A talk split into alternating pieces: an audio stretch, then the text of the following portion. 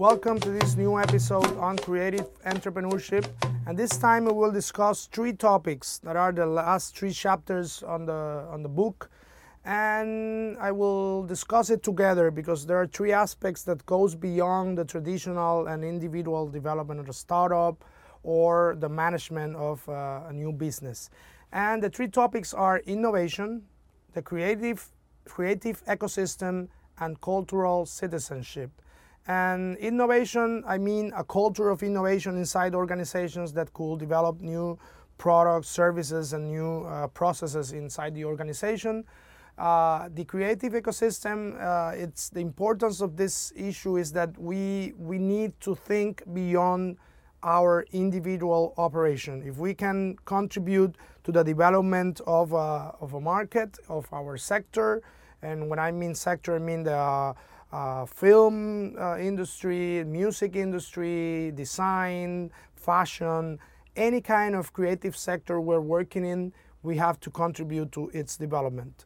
Uh, and the last topic is cultural citizenship because we need to understand the broader impact that arts, culture, and creativity uh, needs to have in society. So let's start with the first one innovation. I like the definition from the Medici Effect book, uh, which mentions that innovation equals intersections. And, and this is very true. Uh, when we mixed things that, that could naturally think, we, we think that doesn't have anything to do with, with each other, that's when we uh, provoke and we promote innovation. So organizations and businesses need to develop their own uh, environment and culture of innovation. And uh, the Oslo Manual, the OECD organization, uh, establishes four types of innovation innovation in products, innovation in process, innovation in marketing, and innovation in organizational issues. So, usually we think about innovation in terms of new products or services. That, that's true. That probably are, are, are the innovation that, that will have a direct impact in an organization. But we can also be innovative in terms of how the organization works and it's organized and, and, and the process it defines. Production process that usually uh, uh, uh, translate into a competitive advantage, but also marketing innovations. And an innovation could be new at the company level. So if we implement for the first time something in one of those four, then we have a, a, a, an innovation at the company level. We can have innovation at the country level. So maybe there is something that already exists, but we implement for the first time in our country. That's an innovation at the, at the country level. Or we can have an innovation at the global market, at the global level. That, that usually are the innovations that will have more economic impact.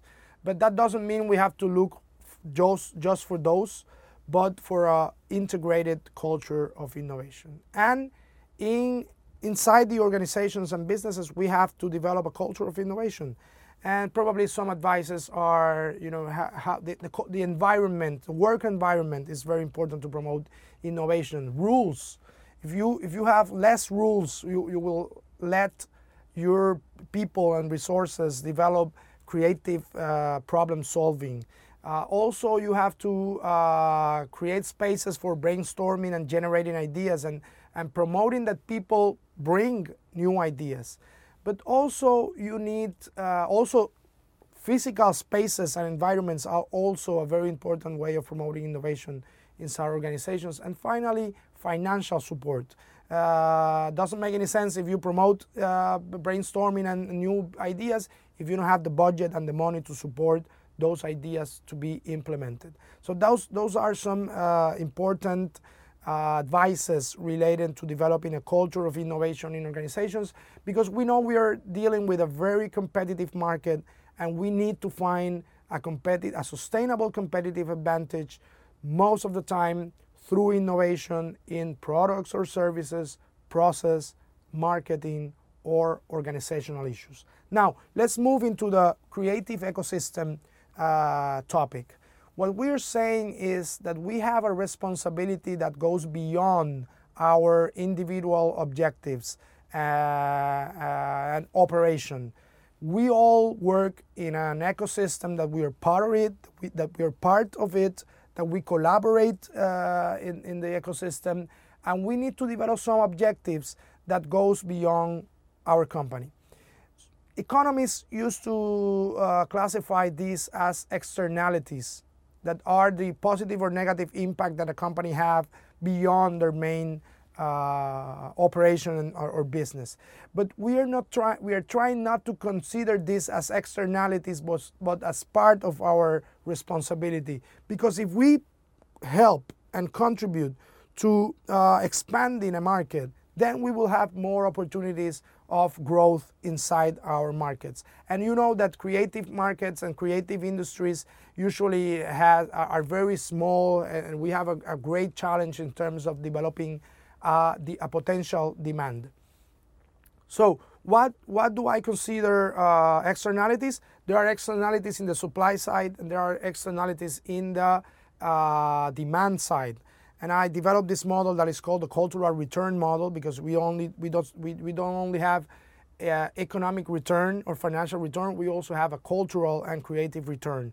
And I mean uh, human capital. How do we contribute to the development of human capital that contributes to our project? How do we uh, collaborate inside our industry and with other industries, other creative industries and or, or other traditional industries? Uh, diffusion of innovation. How do we share our knowledge and our learning process?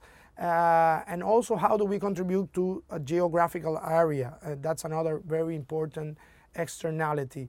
Uh, and, and there is a concept of competition you know that that that go that goes beyond competition to corpora- uh, uh, uh, competition based on cooperation. So that's that's another important things we have to transcend uh, just competing, but to collaborating and cooperating with other uh, businesses in our sectors. In the demand side, we have an issue of diversity of the demand.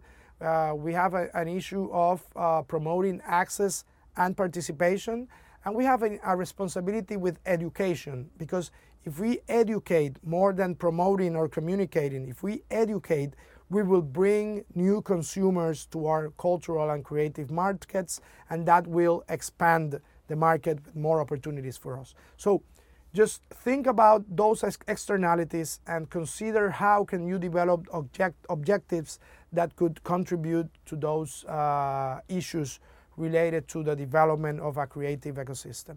So now let's move, let's move into, a, into the cultural citizenship concept, which is kind of the broader impact that a cultural venture or creative venture can produce in the society.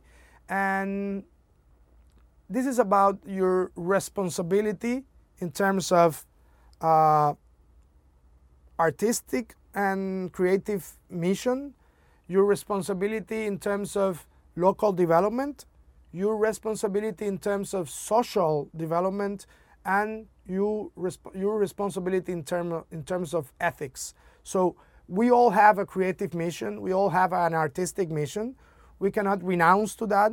We have to be sure we are advancing our cultural mission and artistic mission, our, our aesthetic interest, symbolic interest, so it, you, you have to be sure you are, you, you are advancing that mission. Also, we have to be very careful in terms of how do we contribute positively to local development.